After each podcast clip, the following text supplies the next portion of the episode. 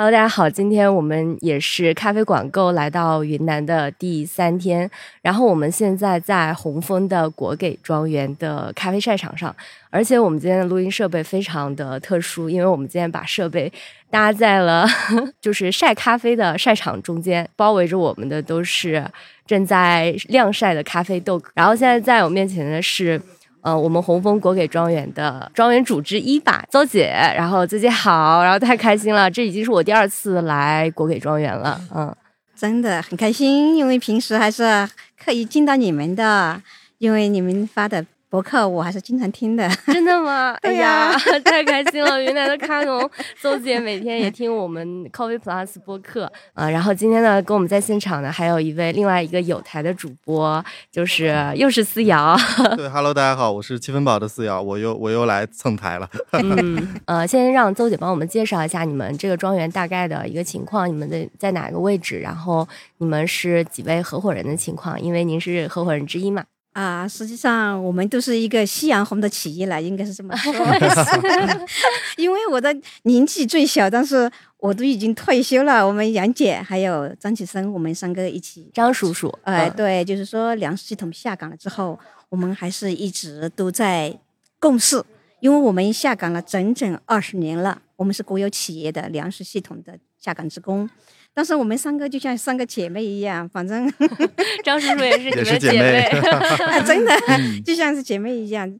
反正我们种了一千一百亩的咖啡基地，但是现在今年哦，就是去年了，应该是说我们在这边拉巴乡嘛，他们政府也比较支持，所以说有很多的咖咖农小组，还有其他的就是说个人也种了一些新的品种，我们给他们提供种苗，给他们提供。技术，反正就是说，我们力所能及的事情，我们还是尽量的做。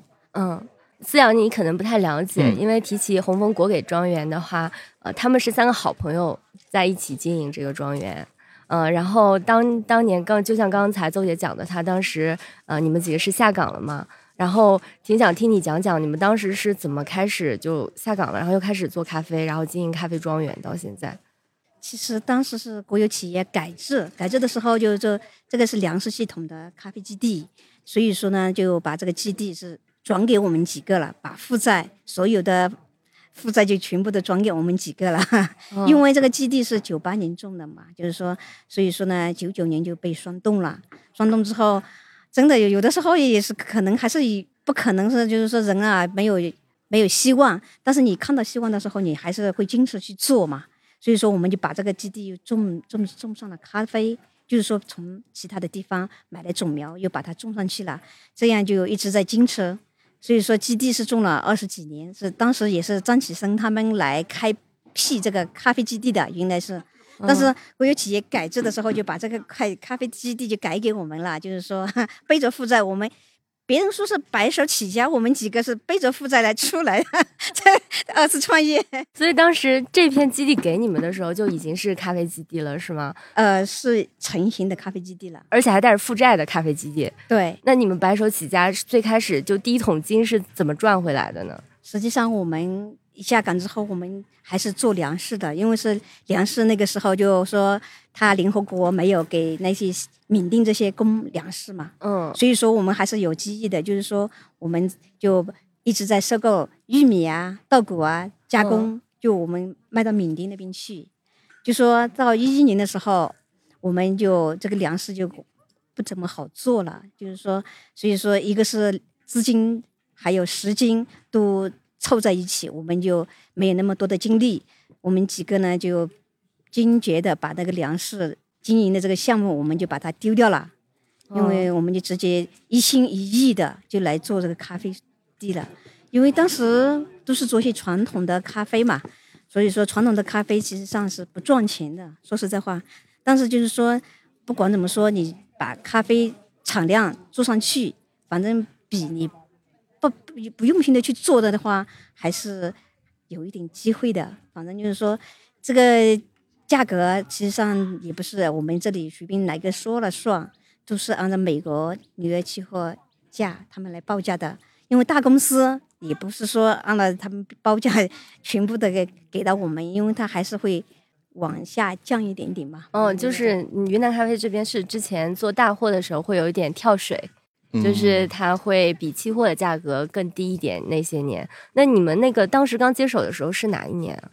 我们实际上就是说，真正的就是说是改制了之后，我们一直都在做这个事情。大概你们做了多少年了？我们真正的就是说我下来这里基地的，全心全意的做就是。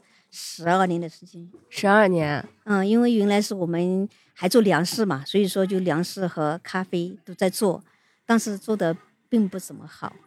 但你说我们用用心的做了之后，还是感觉老天爷还是 不不给力。一一三年的时候就严重的霜冻了，那一年在这些像拼上的这些就是低洼的地方被霜冻了，那年就。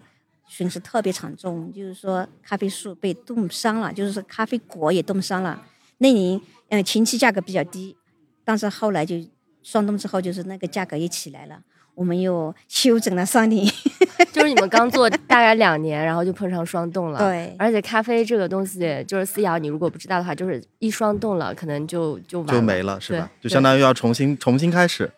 把它揭干了之后更快一点，它不像小苗一样，因为小苗它是三年才挂果嘛。嗯。但是它是大树，是揭干之后，它第二年会有一点点，第三年就挂果就特别多了。啊，相对快一点，但其实还是相当于是三年没有没有办法有收入。嗯，这个是确确实是还是影响比较大的。我们就是说不是完全的冻死了，只是就是说低洼的地方还是就是说，因为它拼上的地方就是说风流过去了，就是说它还是会波动一些嘛。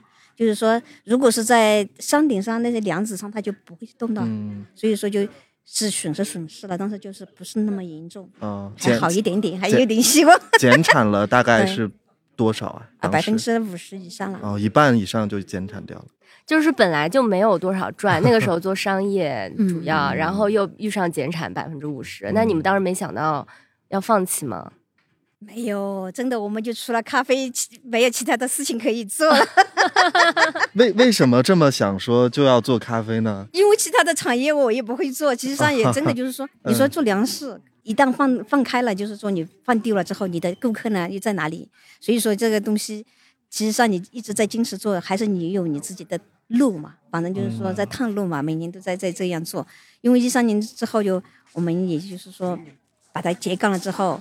还是认真的管理了，虽然说我们是亏了，但就是说这个咖啡树不像其他的产业，就是说你种下去之后，你管理的好的话，就它还是会每年每年就是说施施肥啊，你说管理好一点，你就是每每年都会有收入嘛。嗯。它不像的其他的产产业，就是说像甘蔗啊，你说每年就是说它种两三年之后，它都不会就不可能再长重复的就种了，就要重新挖，重新再种了。嗯。所以说咖啡树就是一旦种下去了，你这你就。管理的好的话，你每年的就就有希望，就跟 像是相当于是一个长期的投资。对对对，因为实际上大公司我们一直都在合合作嘛，因因为原来做商业级别的时候，当时我们的豆子不愁销，还好，这个这是一一个是我们的产品，就是说随便拿去做都能达到就是精品级别的咖啡嘛，所以说我觉得这是很幸运的。嗯啊，为什么呢？为什么你们豆子随便做都能达到精品进那个咖啡？是因为这边的呃地理气候、土壤、环境，反正都有关系的。因为你说咖啡这个东西，在云南这个放在不同的地块，但是不一定全部都是做得出精品来。但是就是说，但是你。真的就是说，我就是很幸运的那种了，就是说，没有，我觉得你 你是越努力越幸运。每次见邹姐都是笑呵呵的，然后一直说自己幸运啊，真的是很幸运。因为就是说，我们这里你说做厨秘处理啊，你说做 K 七啊，反正就是说，你说做日晒啊，反正咖啡确实是很理想的。因为做出来之后就是，但是高分我这里是很。很难达得到，因为就是说 八十三分左右这样一点点是可以的，就是说八十分以上这样是可以达到。那你们现在，您和张叔叔还有杨杨慧姐姐，嗯，你们三个人就是打理这样一个处理厂和庄园，你们是怎么分工啊？平平时？嗯，张启生是主管整体的，我是主要是就是做做财务。一个是做产品这些，就是说研发，反正就是烘焙是，反正都都在不断学习嘛。杨姐呢是做厨纳的，她也是我们的厨师。对，因为好像每次准备后勤都是杨姐在准备，所以他们三个就是作为三位好朋友，然后大家能在一起合作密切这么多年，就是因为大家各司其职，分工非常明确。我觉得很多来合伙一起做生意啊，忙什么做一些呃小事业的，都可以跟他们三位学习到，真的是各司其职，配合的特别好。嗯，那邹姐，你们从什么时候开始做精品咖啡的？嗯，一六年了解到这个事情，因为教育中心成立了嘛，他们就请请外面的老师来给我们授课，所以说当时还是出钱的，还出了几千块钱。别人在休息，我们南昌这边是因为四月七五号到七号是过节嘛，所以说那个时候我就别人在休息，我就去学习了。过过什么节？过什么节？啊，庆庆，南昌是它是四月七号嘛，它是庆庆嘛。所以说啊，对，就是说南昌县成立的那个时间嘛，所以说都都在休息，我自己在那里上课学习。周姐的记忆力好好，而且对数字特别敏感，我就感觉 就说起来这些都记得特别清楚，说的 啊，因为本来就是估计也是做财务吧，或许是因为当时的那个老师就是北京的那个北方老师嘛，他就给我们授课，就是说。你说他生豆的时候要怎么挑，他就给我们上理论课。一个是咖啡，我就第一次喝到，就是从那里那个时候的，因为我们平时是没有机会喝到咖啡的。就是说，从一六年的时候了解到啊，咖啡还有有这么玩法，就是说可以烘，可以反正自己冲或者怎么样，反正都都会有营救的一方吧。我觉得那个短短的五天学习，我觉得。不仅是交了朋友，另外真的就是学到了，就是咖啡从我们的生豆是怎么样挑选，就是说挑出来的一个好的豆子，就是把瑕疵豆啊那些什么是霉豆啊什么，反正就是说从那个时候了解的，就是说以前啊传统的那那种就是说他随便挑挑就行了，就是说不是呃太太严重的那种双白豆啊或者是霉豆啊，它就。无所谓了，反正你说做精做精品，他就是要把不好的豆子就把它挑出去，反正就是尽量的做到尽善尽美的，反正让一杯咖啡呈现出来就更好嘛。那你是现在处理这一块啊，是都是你这边在负责是吗？嗯，其实上我还是真的是还是会在理论上学习一些，会会跟朋友交流，反正就是说他们愿意跟我们分享嘛，他们有觉得哎。这咖啡怎么样做好喝？他们提出去进来，我觉得还是会尝试一下嘛，怎么做好喝？有的时候就是还是有自己的创意嘛，举一反三的还是会去做一些。对，因为我之前看那个就 YCC 像他们经常经常给你们举办一些那个杯测会啊，然后教一下处理法啊什么的，然后他们都说邹姐是每次最好学的，就是其其实你看我们今天过来的时候，从孟连出发到这边路其实挺不好走的。对，坑坑洼洼的，嗯，特别不好走。我们今天我们说过来摇摇车过来的，就是特别特别特别的颠。然后那前两年肯定路况更不好，你每次都跑去孟连去学习，有什么培训都过去。就是这两年因为修高速路，才路弄得那么差。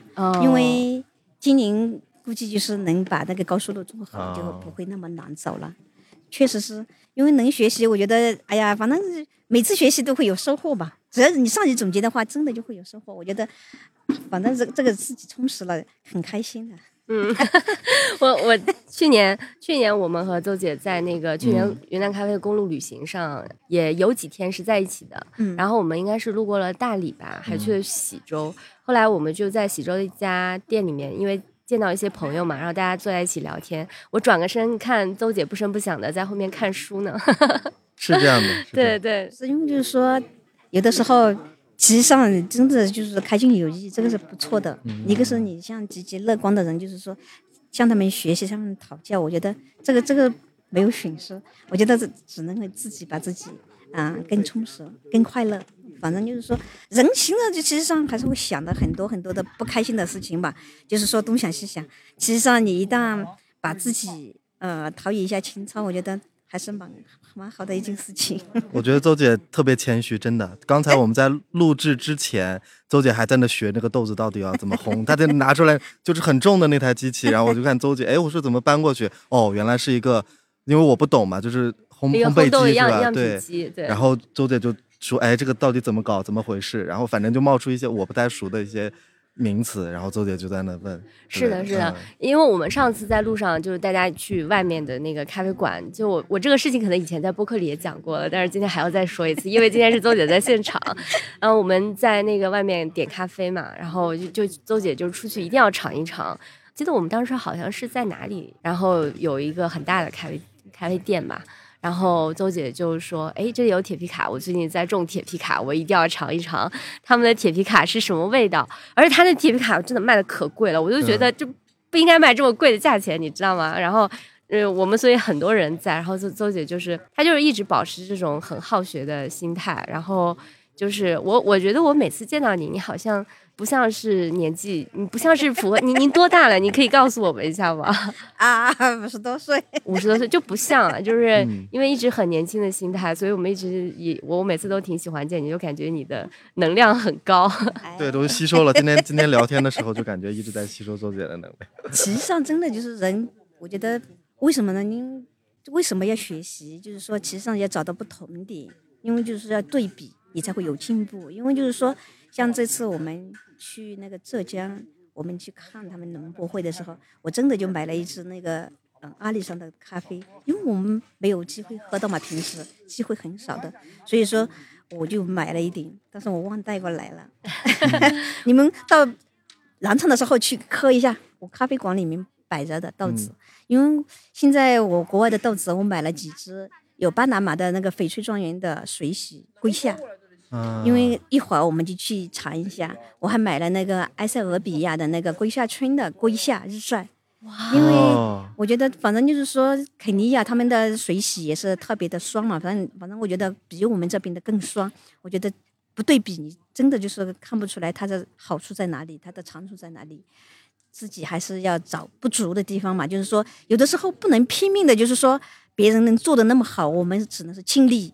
不能完全的是照搬照抄过来，这样是不对的。因为就是说，还是要慢慢慢慢的做实验。如果可以的话，就自己再推广去做；如果说不可以的话，我们就到此为止罢了。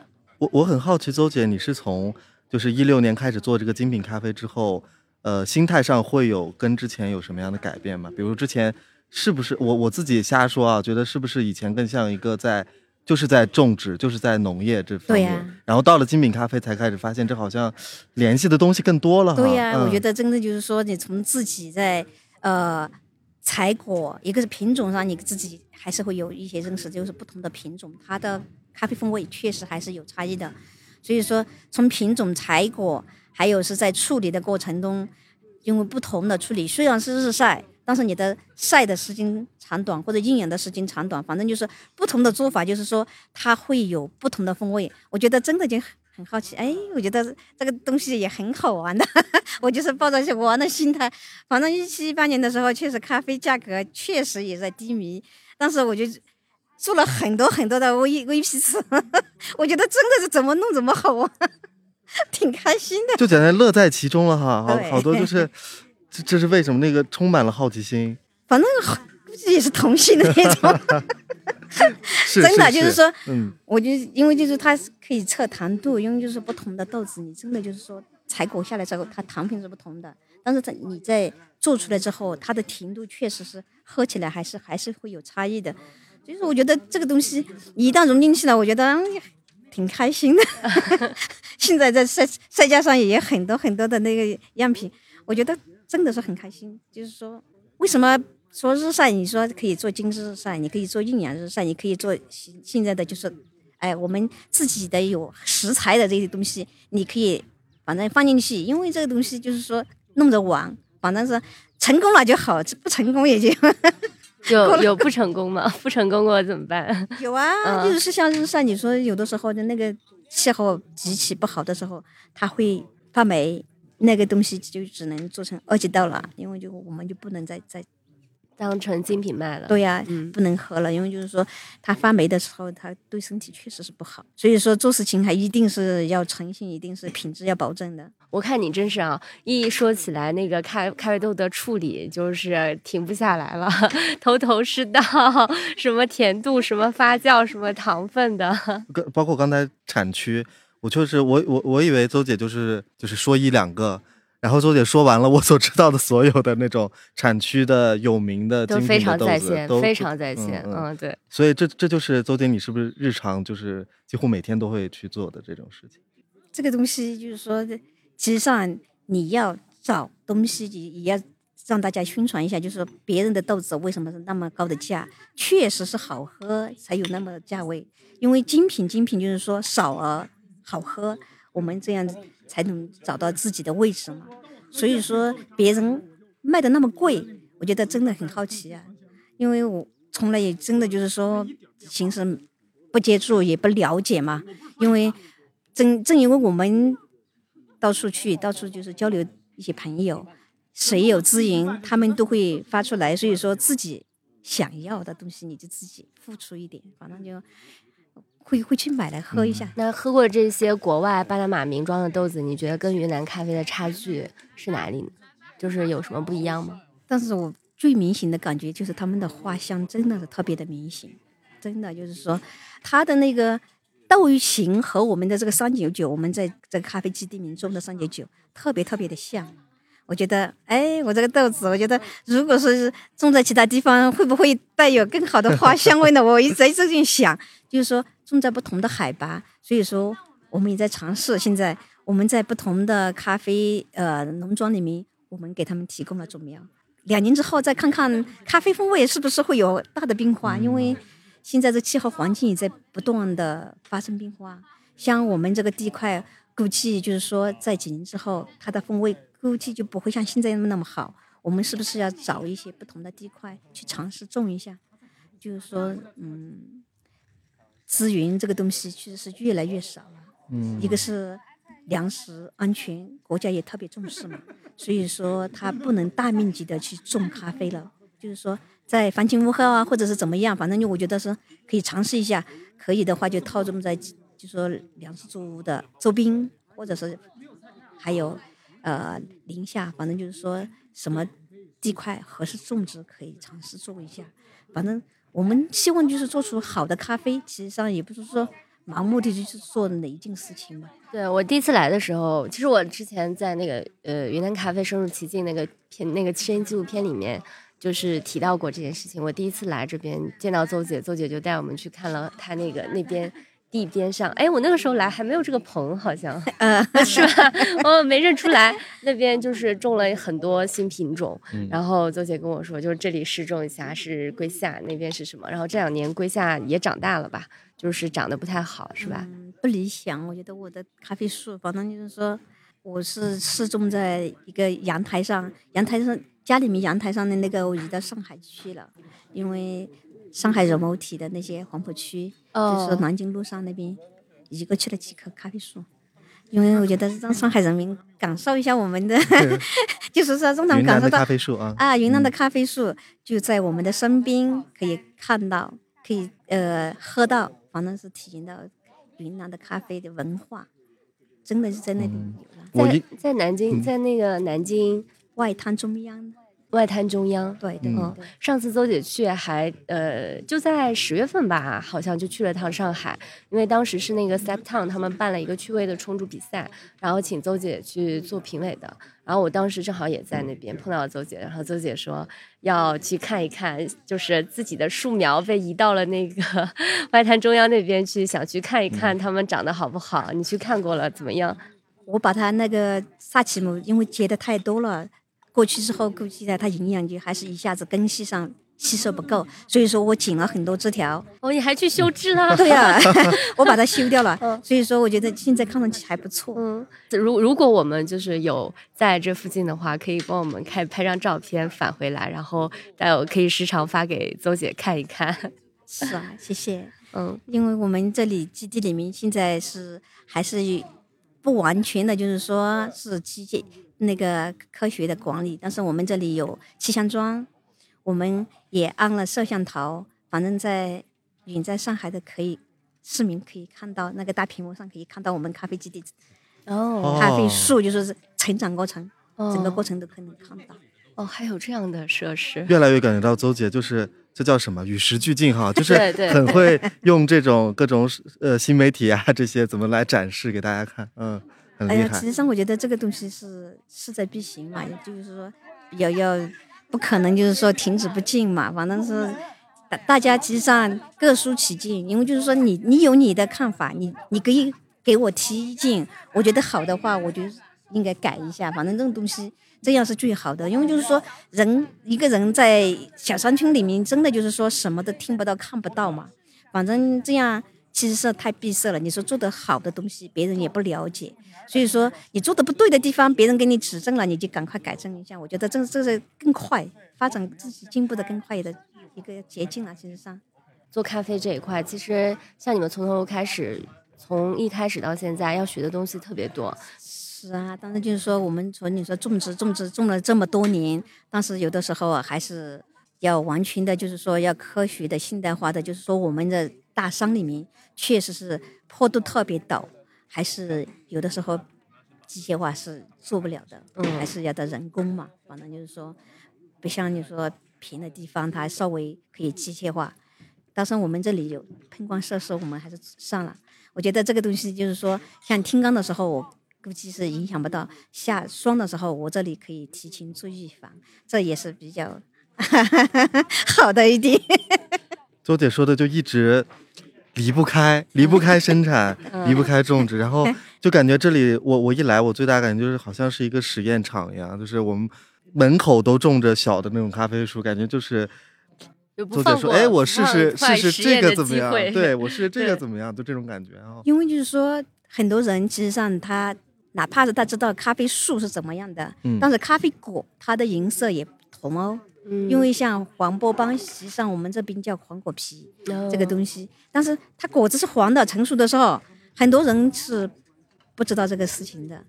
你说咖啡果，你说有的，我们这边我种了红波帮，还有那那个帕卡马拉这些，反正就是不同的小品种，我会觉得像像萨奇姆啊，你说。做成盆栽，反正就是说想带走的就让他们带走，反正就是怎么高兴怎么玩。那周姐现在冲咖啡怎么样？你是不是已经学的？嗯，要要要感谢一下我们的 YSCC 这个 邻舍，因为阿奇给我们引过来的，就是说，嗯，MTM 的，就是说杜佳玲他们，还有张老师，就是说张文娇，还有小童老师，他们给我们真的就是说教了。五天的时间哦，哇塞，真的很幸运。其实上真的就是有这个，反正人啊，就是说阿奇当时也是叫我们处理，处理之后他就出来做，嗯，我们这边零售 零售的领导了，应该说，所以说他也特别辛苦，反正给我们很多的机会，嗯，学习的机会，就是说你从。我们的就是说怎么调豆，也他也是给我们讲了，就是说怎么种豆，怎么寻果，怎么来做精品咖啡这个事情。所以说选了之后，他又给我们请了好的老师。杜佳玲确实是一九年的首冲冠军，我觉得我们真的就是说，嗯，世界级的。所以说我们真的很幸运。反正就二零二零年的时候就给我们上课了，我觉得真的很幸运。一般的你说真的就是出勤也也请不到他的，我们真的是很幸运，我没没出勤。对，因为这边我们很多少数民族嘛，我们现在是在边三线，就是所谓就是边境了，在边境三线。然后，但是邹姐您应该是汉族，你不是少数民族是吧？你看我像吗？我我记得你不是少数民族，但是因为每次见到你都穿着那个不一样的民族服饰嘛，嗯。实际上，我觉得我们在滨江这边，就是说，你说很多的这个。这个咖啡文化，我们其实上也在宣传一下。既然做咖啡嘛，但民族文化也值得宣传，这是非遗的嘛。反正我觉得我们就是说，西蒙、孟林、南昌就在边境线上了，在缅甸这个边境线上。所以说，我觉得我也其实上还很喜爱穿这些民族服饰的。所以今天周姐穿的这个，可以给我们介绍一下吗？啊，这是哈尼族的，哈尼族是呃改良版的，嗯。因为就是说传统的那些东西，说实在话，它特别重，因为一个是手纯手工制作的，一他做一套衣服要很长很长的时间。从名花，他就用手搓了，就是说那个我们的哈尼族，他就是用水做出来之后，再织布，再来染布，再接下来就是要用手一针一针的把那个图案挑上去。图案做好了之后，他们也要买一些很多很多的那些小饰品，就是说装上去，其实上特别特别的麻烦。这个东西，非遗的这个东西，就是嗯，再不宣传的话，我觉得会遗失的。现在的年轻人很少穿了，我觉得我就我就觉得，哎，我自己好像也爱这个东西，所以所以你就问这些手艺人们买是吗？是啊，因为这个东西确实我觉得就有必要，因为真的就是说做起来也特别费劲。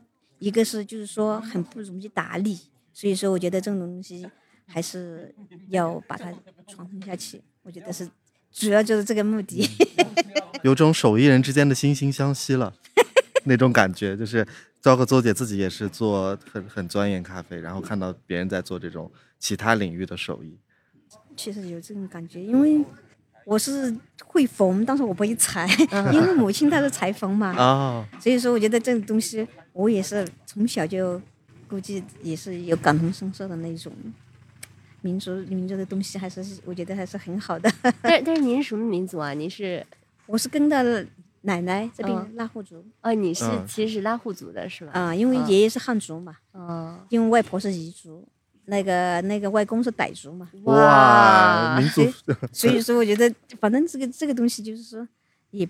不奇怪，当然就是说要爱好，其实上你自己要想去做这个事情。在周姐喝了这么多种咖啡，你你自己喜欢哪一种？其实上我觉得，我就我我更喜欢就是喝那种水洗的，纯水洗的那种，因为它是最本真的，就是咖啡的原味嘛。其他的的也不怎么拒绝，因为就是说像日晒。尤尤其是那种，嗯，超级日晒，我确实是讨厌的。但是我还是会做，因为就是说别人下单我就做嘛。反正就是这种东西，做事情就是说，一个是赚钱是肯定是第一第要务的，不能以自己的意志为转移的。别人需要我们就做，别人不需要你就是不要去做就行。反正就是品尝一下，大家分享一下。开心一下，就是说，哎，咖啡还可以这么做。咖啡，咖啡就是说，其实它全身都是宝。花也可以泡咖啡花花茶嘛。嗯。我这里有，等会儿我们去喝一下。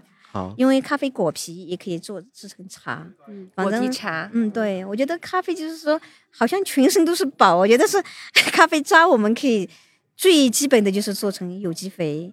实际上还可以做成很多很多的，反正就是说我不知道领域的那些东西。有的人说可以制成杯子，有的可以制成衣服。衣服，我觉得这东西 蛮有趣的。你看，就是您喜欢咖啡，就觉得咖啡全全身都是宝，然后就越做越有趣。我觉得你这个状态再做三十年咖啡都不会觉得累。嗯，没有问题，我觉得，嗯。想是这么想，反正就是说开心的做事情，反正就是这样。虽然你。劳动是累一点，但是就是说，你闲下来之后，你真的歇一下，就感觉在哎，还是蛮舒服的。反正就充实嘛，人这样就开心快乐。反正就是每一天都就是这样过了。那周姐现在一年怎么安排的？就是产季的时候，反正肯定是在忙这些咖啡处理啊，然后采鲜果啊这些事情。那不产季的时候，就是在没有到产季的时候，你们一般在做什么呢？感觉像。这一年过来，我们都没有休息的时间啊，总是在忙忙碌碌的。因为现在的咖啡市场也不怎么好，所以说我们呃，去年是十一月份底，十一月底才采果的。今年我们十月二十一号我们就开始采果了。今年采果的时间更早一点，因为雨水好嘛。所以说其，实上是一年都是在忙忙碌碌的在做事情。因为去年我们嗯四月份。疫情已经放开了嘛，好好转了一点。我们信上这边就就做了一个活动，就是说信庆，我们去在信上组织的一个活动里面，我们去展示我们的咖啡了，就是让大家了解一下。我的咖啡树也带过去了，咖啡果也带过去了。反正就是说生豆熟豆，反正也也冲一些咖啡给大家喝嘛。反正就是说能卖的我们也卖了一些，还不错。反正就是说感觉的是。因为好多年没见到了朋友，就在那个机会上也见到了。五月份我去了两趟上海，哇，塞真的是，因为就是说，我们这边是黄浦区挂的嘛，那个副县长就是给我们很好的资源，就是说有资源共享，我们就把我们的咖啡很好，那很好，对。所以说，呃，五月底的时候，我们是不是就是说有就咖博会嘛？嗯，我们又去了一趟邻舍组织的，哦，因为七月份的时候，我们就差不多就开始施肥啊、除草啊，一直都在在做。因为实际上对于我来说，我觉得我没有好像很多的空，今年。因为过来今年就二零二三年，就是说，嗯，十十月份的时候，我又去了那个乡村振兴这个事情人才培训嘛，呃，美丽新村这个事情，我又去了上海蒙顶，呃，不是去去了去了去了蒙顶山那边去了一趟，去了一周，学习了之后，啊，上个月就哦不是十一月份，我我们又去了一趟上。上海、浙江这边去考察一下他们那些做的示范点做的好的那些，所以说我觉得 简直是女企业家的生活。是，其实上也就是说，反正该做的去了解一下人家是怎么做的，他们的模式怎么样，结合自己的。地方的，就是说有有好的资源，还是去确实是要利用起来。我觉得这样不利用的话，就是还是浪费了嘛。你不能说就是说照搬照抄这个东西是没有的，绝对的没有。但是就是说有的好的理念啊，或者是反正好的资源，我们就像我们我跟你说的一样，我们这边的民族文化，我就是觉得这就是很好的资源，就是天生就有的，能唱能跳的，就是说是的这样，我觉得还是我觉得。想把这个事情去弄一下，想是这么想的，因为尤其年底的这两个月，我真的就是说特别特别的累，因为就是说我的母亲十月十十五号就不在了嘛，嗯，因为我的父亲就十一月三十号就不在了，所以说我在这多的事情，没事没事没事，我就觉得真的就是一下子空落落的，心里面就想，就就这么感觉。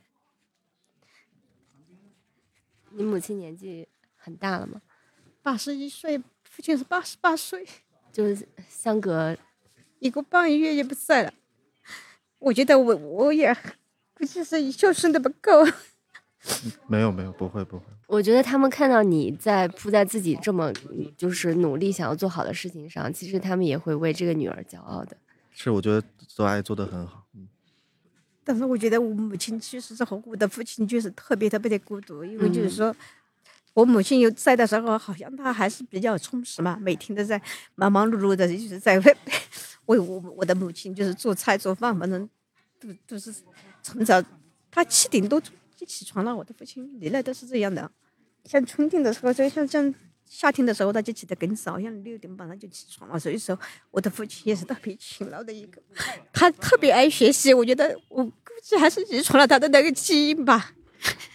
我父亲学习的做记录的，他本子上的好多好的，像新闻啊或者什么东西，像养生啊或者怎么样，他都他会做记录。所以说，我觉得我的父亲，我估计是还是我是遗传的他的那个事情吧。基因还是遗传了，所以说我觉得，哎，其实上辛苦一点，就是说自己把它想开一点，心情还是会好的。因为邹姐真的是我每次见到她都是乐呵呵的，这是我第一次看到她，就是提到一点事情，然后有这么强烈的情绪。嗯，因为之前我觉得所有在咖啡上或者是经营咖啡上遇到的所有的问题，邹姐都是遇到问题是一定的嘛，反正去学习改正就好了。对，都是乐呵呵的，其实都都都没有，但可以想象，肯定有很多的困难。对，是的，一定的，尤其是其实云南这些年，嗯，咖啡的起步其实特别不容易。嗯，我相信邹姐他们也是一开始就在负资产 起步的状态下，一直到现在，然后也是也算是找到自己热爱的事业。其实我觉得很多在城市里面生活的人，都是羡慕他们的。真的是的，我第一次看到，我是羡慕，非常动人。老实讲，我觉得，嗯嗯，就是你会发现，其实你不必在某一个工作岗位上，或者在一个多么光鲜的大公司里面，或者在一个城市里面，就是你在云南的山里，然后你有自己一份热爱，我觉得就是就是那个最动人的部分，就是找到自己热爱的事情，是最让让人动容的地方。嗯，是的，嗯。然后邹姐在呃接下来。对你们这个，你们和张叔叔还有杨姐的这个果给咖啡，还有什么嗯，有一些愿望吗？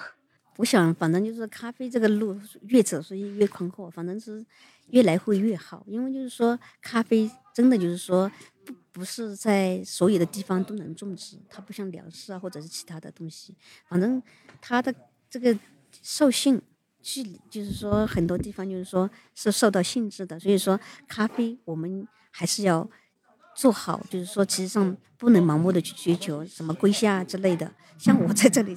种归夏真的就不理想，咖啡树长得也不漂亮，还是要看风土。对，也要看适合自己的是最好的，就是这样的。因为像我们这边的，就是说，你说天然的氧吧，你说现在大家的生活好了，你说有有空就聚在一起，就可以开心的、快乐的过好每一天了。您您现在刚才您讲是还有一个咖啡店是吗？